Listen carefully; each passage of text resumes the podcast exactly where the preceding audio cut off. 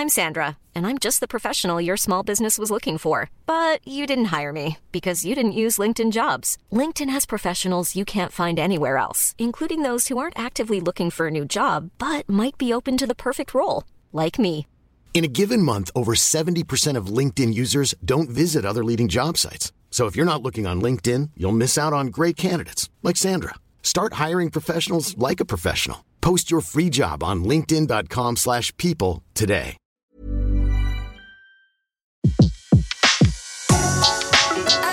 Le meilleur de séances radio est maintenant sur We Love Cinéma. Dans les ressorties du mois d'octobre, coup de projecteur sur deux films d'Igmar Bergman, mais aussi Le Fanfaron de Dino Risi, Borsalino de Jacques Deray, Mon oncle d'Amérique d'Alain René et deux longs métrages emblématiques de l'un des maîtres du cinéma fantastique, John Carpenter. On commence cette actualité des ressorties avec Igmar Bergman. On en avait déjà longuement parlé euh, dans le flashback précédent puisque nous avions interviewé Janne Magnussen pour son documentaire euh, Bergman, une année dans une vie. Mais il y a de nombreux films d'Igmar Bergman qui ressortent dans les salles en complément de la rétrospective à la Cinémathèque française. Euh, Le 24 octobre, Le visage, L'œil du diable à travers le miroir, Une passion, Mon île fareux et de la vie des marionnettes sortent en version restaurée. Également le 24 octobre, Le Silence, réalisé en 1963, euh, l'histoire de deux femmes et d'un petit garçon qui font halte dans un hôtel de luxe désuet euh, et désert au cours d'un voyage dans un pays qu'on ne connaît pas, en guerre, euh, dont ils ne comprennent pas la langue. Un film euh, qui peut être très bien illustrer la phrase d'Olivia Sayes que je trouve assez juste sur Bergman, la compréhension vertigineuse de l'humain qui caractériserait son, son cinéma. C'est assez juste. Ce qui est frappant en revoyant le ou en voyant le silence, c'est la manière vraiment extraordinaire qu'il a de filmer les visages de ses actrices, tant dans des moments de jouissance que des instants de douleur et d'effroi. L'atmosphère mystérieuse aussi et décalée euh, de cet euh, hôtel improbable avec cette bande de comédiens nains qui arpentent comme ça les couloirs de l'hôtel. Et puis la complexité, bien sûr, mais ça c'est toute l'œuvre de Bergman, des relations entre les hommes et les femmes, en l'occurrence là entre ces deux femmes, campées magistralement par Ingrid Thelin et- et Gunnel Lindblom. Gunnel Lindblom, pardon, une œuvre puissante, secrète et impudique, donc à redécouvrir le 24 octobre. Et puis, 13 autres films de Bergman sont déjà dans les salles depuis le 26 septembre. Je les cite, hein, Musique dans les ténèbres, La prison, Jeu d'été, Monica, Sourire d'une nuit d'été, Les fraises sauvages, La source, Les communions, Persona, Cris et chuchotements, Scène de la vie conjugale et Sonate d'automne, tous bien sûr en version restaurée et bien sûr Le septième saut, réalisé en 1957. Nous sommes en Suède, au XIVe siècle, de retour des croisades, un chevalier rencontre la mort en chemin. Il lui propose une partie d'échecs afin de retarder l'échéance fatidique et de trouver des réponses à ses questionnements sur la foi. Entre-temps, le chevalier et son écuyer vont faire la rencontre de plusieurs personnages intrigants entre une famille de troubadours et une horde de dévots fanatiques. Une fascinante partie d'échecs avec la mort qui retrouve un nouvel éclat grâce à cette éblouissante restauration. Là, j'insiste vraiment, j'ai pu le découvrir à- Cannes Classique et c'est un, oui, c'est un éblouissement euh, fi- magnifié par la, la beauté sidérante du noir et blanc. On est à nouveau happé par cette ambiance de fin du monde avec en point d'orgue la crainte du jugement dernier, euh, magistralement personnifiée lorsque le jongleur doit mimer l'état d'effroi euh, au milieu de la caverne, un instant où il est humilié, un moment très fort, une œuvre métaphysique sur la peur de la mort où les croyances et les superstitions sont, sont remises en question. Et puis Bergman n'hésite pas non plus à tortiller l'histoire, en entremêlant la, la fin des croisades, la peste noire et les procès en sorcellerie dans une même temporalité, alors que tout ça, tous ces événements ont lieu à plusieurs siècles d'intervalle. C'est un film, en le revoyant finalement moins austère euh, qu'on pourrait le croire, moins statufié. Bergman fait souvent un peu peur, euh, parce que dans le septième saut, il y a aussi de l'humour, même de manière assez hein. Les répliques entre le chevalier et la mort sont parfois euh, très savoureuses. Et puis le dernier plan, finalement, célèbre la vie, euh, ce qu'on ne, qui n'est pas tellement associé à l'œuvre de Bergman. Euh, donc vraiment, vraiment pour ceux qui ne l'auraient pas encore vu, absolument à voir le septième saut en salle le 26 septembre, un des films préférés de son auteur. Vem är du? Jag är döden. Kommer du för att hämta mig? Jag har redan länge gått vid din sida. Det vet jag. Är du beredd? Min kropp är rädd. Inte jag själv.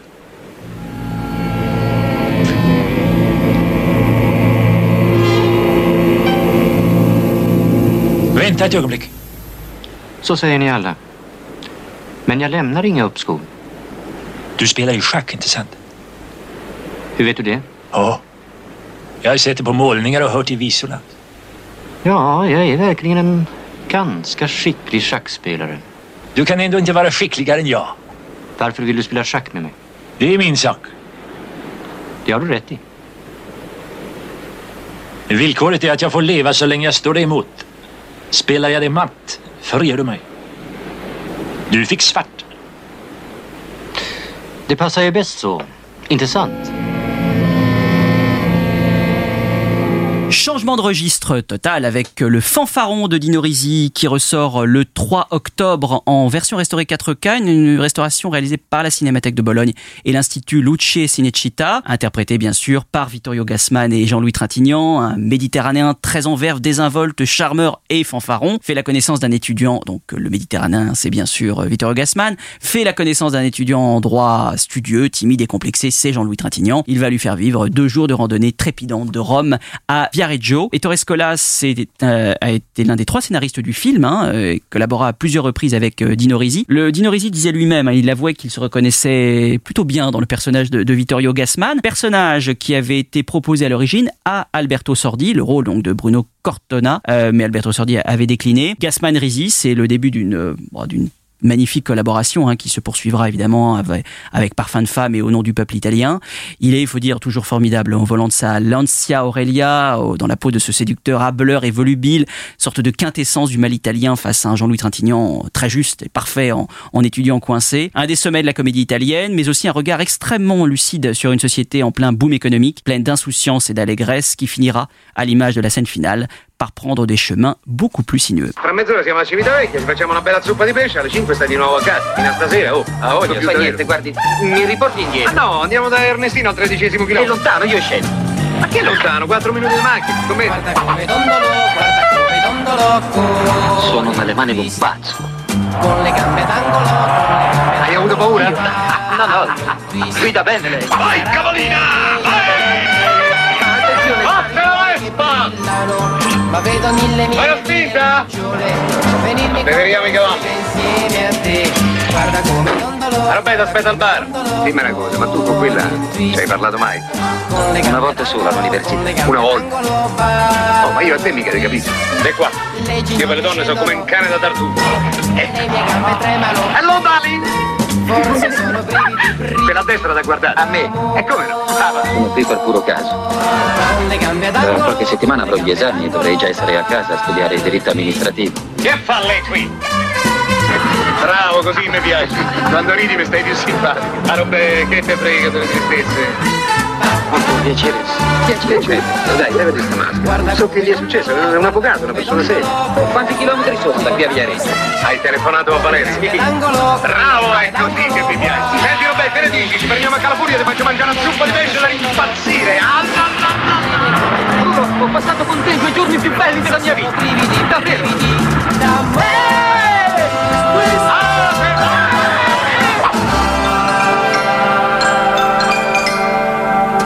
Borsalino de Jacques Deray ressort en version restaurée 4K le 10 octobre, réalisé en 1970 avec Alain Delon et Jean-Paul Belmondo, mais aussi Michel Bouquet, Nicole Calfon et Julien Guillaumard. Hein, Belmondo et Delon campent deux euh, truands du milieu euh, marseillais dans le milieu Marseille des années folles, hein, François Capella et Roxy Freddy. C'est après la lecture du livre de Jeanne Sacomano, Bandit à Marseille, que Delon a eu l'idée de, de en faire un film. Sautet, Deray, Carrière, Jean-Claude Carrière et Jean Co s'attelle alors à l'écriture du, du scénario. Le tournage se déroule plutôt, bien, plutôt bien, ouais, plutôt bien, plutôt bien, ouais, plutôt ouais. bien, Ouais, ouais. sans, sans accroc particulier. Il se jauge un peu, mais ça se passe pas mal. À la sortie du film, les critiques sont assez mitigées. Et c'est vrai qu'en le revoyant, je trouve qu'on peut toujours reprocher un peu cette vision euh, très propre quand même et idéalisée du Marseille de cette époque et de deux truands marseillais notoires dont s'inspire clairement le film. hein.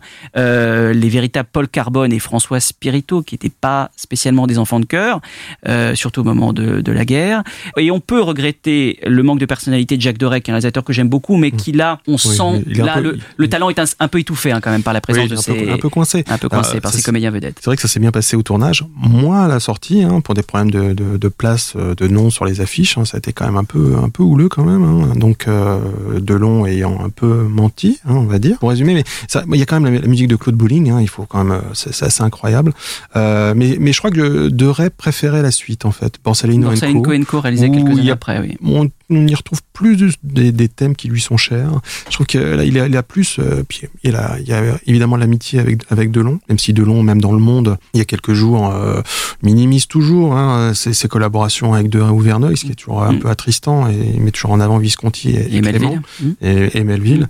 Alors que De Ray, ça a été quand même, là, quand on revoit, on revoit La piscine, je veux dire, c'est un film important dans la carrière de Delon, quoi. Donc. Alors oui, pour pour entrer juste un peu dans le détail, en effet, le succès a été entaché par par une brouille entre les deux acteurs, puisque par contrat, il était prévu que l'affiche et le générique du film soient ainsi libellés Adèle Productions présente Belmondo Delon. Or, une fois la maquette de l'affiche réalisée, Delon refusa de la présenter à Belmondo.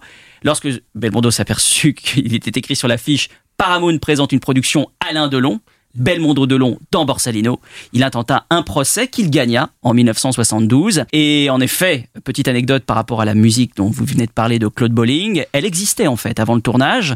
Euh, le compositeur avait fait écouter à Deray et Delon plusieurs morceaux existants, dont un qu'il venait d'enregistrer pour un 45 tours qui n'était pas encore sorti. Et Deray se fixa alors immédiatement sur ce son de piano bastringue et choisit ce morceau comme thème central du film, un titre aujourd'hui légendaire qui contribuera grandement au succès du film. Je veux toujours te parler, mais on n'a jamais deux minutes tranquilles. T'as raison. Dis donc. Il y a un autre coup qu'on pourrait faire tous les deux, là, du même genre que les poissons, mais en plus grand. Explique. Poli. Quoi, Poli? La boucherie. Ça m'intéresse pas, la boucherie. Pourquoi? J'aime les bouchers. Je suis sûr qu'on peut l'avoir, Poli. Comme Marello, c'est des hommes finis. Un coup de pouce et il bascule. Peut-être, mais ça m'intéresse pas. Laisse-moi au moins t'expliquer. Hein? Je vais te le faire à pile ou face. Pile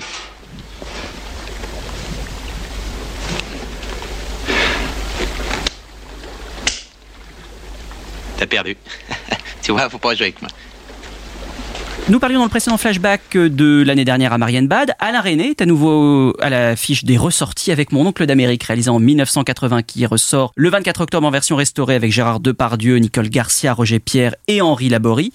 Euh, bah, le Henri Laborie qui joue son propre rôle, hein, qui part de l'exemple de trois destinées pour illustrer ses théories scientifiques sur le comportement humain. Roger Pierre est un ambitieux qui mène une carrière littéraire et politique. Nicole Garcia est une comédienne qui a quitté ses parents communistes et Depardieu, un fils de paysan qui devient directeur d'usine. C'est Alain René qui demanda à Jean Gruau d'écrire un scénario d'après les travaux du neurobiologiste euh, Henri Laborie, à, succès puisque le film remporta tout de même le Grand Prix du succès, le Grand Prix du Festival de Cannes et fut un succès en salle. Euh, René met en exergue les théories, oui, pour, pour ceux qui n'ont pas vu le film comprennent un petit peu comment ça fonctionne. René met en exergue les théories scientifiques de Laborie sur le comportement humain aux situations vécues par plusieurs protagonistes. Donc c'est un film très étonnant quand même dans sa construction, dans lequel René illustre des moments clés de la vie de ses personnages par des extraits de films, puisque chacun des personnages s'identifie à un grand acteur euh, du cinéma Daniel Darieux pour euh, Roger Pierre, Jean Marais pour Nicole Garcia et Jean Gabin pour Gérard Depardieu. Une œuvre euh, très stimulante et, ludique que René décrivait comme une comédie biologique et qui amorce une rupture dans sa filmographie, annonçant Smoking No Smoking et on connaît la chanson. Ici? J'étais sûr qu'il y avait un coffre enterré avec un trésor. Je m'étais procuré une pioche et je creusais, je cherchais. J'y passais des journées. J'entendais tout le temps parler d'un oncle un frère de ma grand-mère qui était parti en Amérique. J'étais sûr qu'il reviendrait pour me dire où se trouvait le trésor. Pour moi, le roi de l'or, c'était lui. Mon oncle d'Amérique. Ils ont tout déménagé. Qui ça Il? Oui, oui, bien sûr, vous pouvez compter sur moi. La race blanche, la plus parfaite des races humaines, habite surtout. Merde, merde, merde L'Europe, l'ouest de l'Asie et l'Amérique.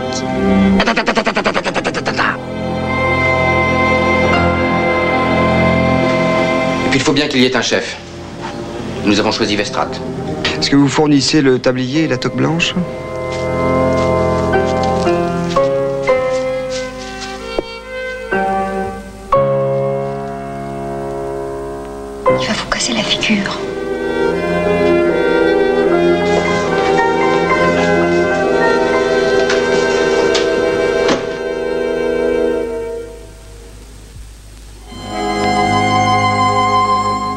Un cerveau, ça ne sert pas à penser, mais ça sert à agir. Regarde, moi, paysan, fils de paysan, tout juste le certificat. Quand j'ai débuté, j'en savais moins que toi. J'ai suivi des cours, les arts des métiers. J'ai gravi à tous les échelons. On termine cette partie ressortie avec deux films de John Carpenter, Halloween et Fog, réalisés en 1978 et 1980, qui ressortent l'un et l'autre les 24 et 31 octobre, à l'occasion en fait d'une euh, rétrospective plus large de ces films de 78 à 88, puisque nous aurons euh, dans les mois à venir New York 97, Prince des Ténèbres, euh, The Leave, enfin voilà, plusieurs, plusieurs longs métrages. Halloween est donc sorti en 78, Fog en 1980. Bon, vous me direz si je me trompe, euh, Jérôme. Fog, il le réalise deux ans après. C'est pas un film que Carpenter aime énormément. On le revoit, il est quand même très handicapé par son budget, euh, ses effets spéciaux. Je pense daté même à l'époque. C'est un, film ban- c'est un film bancal. Hein. Eu- voilà, eu- et, et tellement bancal que le premier montage fut ça. tellement calamiteux que Carpenter dut retourner une partie des scènes ainsi que réenregistrer euh, intégralement la, la musique et la bande son. Deux ans auparavant, il y avait eu Halloween, un classique euh, incontestable. Oui, puis c'est- des films à voir en salle. hein. Moi, j'ai le souvenir d'avoir découvert Halloween euh, euh, lors d'une projection à, la Cinémathèque à, Maya, au, à Chaillot. C'était la première fois que je voyais le film. Comme il a une, une utilisation incroyable du scope, euh, faut vraiment voir ça en salle. En plus, là, il est, il est secondé par Dean Cundey, là, son chef-op de l'époque. Autant je suis assez critique sur ce qu'il fait euh, Dean Cundey par la suite euh, sur euh, Jurassic Park ou des choses comme ça. Autant quand il est avec Carpenter, c'est assez incroyable la photo. Même alors Fox, c'est vrai que c'est pas, c'est vraiment pas un de ses meilleurs, mais c'est vrai qu'il a retourné parce que le premier montage ne faisait pas peur. Un peu embêtant pour un film. Euh, mais par contre, visuellement, ça reste assez épous- époustouflant. Le travail sur la lumière et puis euh, près, près du phare et tout ça. Halloween, évidemment. Donc c'est vraiment, je pense que voilà, moi j'ai très envie de voir euh, revoir certains de ces, films en salle euh, pour pour l'utilisation du cadre et, euh, et, et, et- le travail sur la photo, quoi. Oui, et puis aussi pour, euh, pour avoir déniché, entre guillemets, des acteurs inconnus, puisqu'il il découvre évidemment Jamie Lee Curtis dans Halloween, qui est une parfaite inconnue. En fait, il réalise le film après une proposition du producteur Mustapha Akkad, qui avait été séduit par Asso et qui lui propose la réalisation d'Halloween. 22 jours de tournage, 325 000 dollars de budget. Il signe la bande originale, rentré depuis dans l'histoire. Et au final, un des films les plus, euh, des films indépendants, parce que c'était un film indépendant à l'époque, les plus rentables de, l'histoire. Pendant, très longtemps, c'était le, le, film indépendant le plus, le, plus rentable de l'histoire, jusqu'à euh, jusqu'au projet Blair Witch en fait. Je crois que ça avait donc coûté 300 000 euros et ça avait rapporté 50 millions de dollars. Euh, donc voilà, ça, a vraiment lancé la carrière de, de Carpenter, qui va encore continuer un peu dans, dans le, dans les, chez les indépendants, chez Avco Embassy, avant de faire The Thing chez Universal, avec les, enfin la suite de la carrière un peu plus compliquée dans, les studios, évidemment. Donc voilà, mais c'est vraiment important, quoi. Et c'est c'est un, des cinéastes majeurs de, de la fin des années 70-80. Euh, il faut faut aller célébrer ça, quoi. Et euh, vous pourrez éventuellement le célébrer aussi à l'occasion de la sortie du 11e film de la franchise Halloween, puisqu'un 11e film sort dans les salles le 24 octobre. Alors, pour, euh, je ne l'ai pas vu, mais pour euh, juste vous informer, c'est comme si on avait gommé les neuf films euh, précédents. On repart de la base et en fait c'est une suite 40 ans après, 45 ans après du 40 ans après pardon du premier. Du Ah, premier. ouais. C'est comme si le 2 n'avait pas existé et tous les suivants pareil. Pourtant, le, le 2 est- se passe euh, trois minutes après le, le- enfin même, pas. C'est la continuité du 1. Le, le 2, vraiment, c'est la même nuit. C'est la même nuit, c'est juste après. enfin, ça fi- le 2 que Carpenter au départ devait réaliser, finalement, il n'a pas voulu le Bon, faire. ça, ça reste un film inutile, mais Oui. c'est quand même un film qui, qui fait le lien et euh, bon, enfin, bref. Voilà, donc Carpenter a collaboré quand même euh, par la musique euh, à, cette, à ce nouveau. Nouvelle, nouveau, nouvelle, nouvelle piste, on, on, on s'y perd complètement, mais en tout cas voilà, donc double actualité, évidemment le origi- l'original qu'il faut absolument revoir le 24 octobre, et puis le même jour, si ça vous tente, cet énième volet donc avec à nouveau Jamie Lee Curtis. 15 years ago, I, I met this six year old child with this blank, pale, emotionless face, the blackest eyes, the devil's eyes. I'm babysitting the Doyles. The Wallaces leave at 7. What about the boogeyman? The boogeyman is coming. There's no such thing. Halloween night, it's when people play tricks on each other. It's all make believe. The boogeyman can only come out on Halloween night, right? Right. Well, I'm here tonight. I'm not about to let anything happen to you. Promise? Promise. You know, it's Halloween. I guess everyone's entitled to one good scare, huh? He's been here once. He's on his way. Tonight. Families, children, all lined up in rows up and down these streets. You're telling me they're lined up for a slaughterhouse? Death has come to your little town, Sheriff.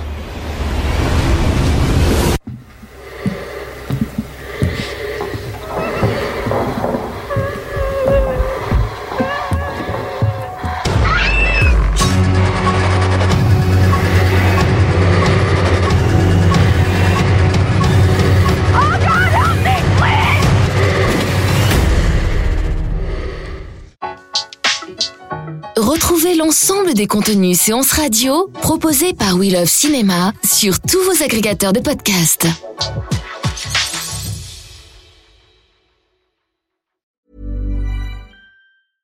Imagine the softest sheets you've ever felt. Now imagine them getting even softer over time. That's what you'll feel with Bowl and Branch's organic cotton sheets. In a recent customer survey, 96% replied that Bowl and Branch sheets get softer with every wash. Start getting your best night's sleep in these sheets that get softer and softer for years to come. Try their sheets with a 30-night guarantee. Plus, get 15% off your first order at bowlandbranch.com. Code BUTTERY. Exclusions apply. See site for details.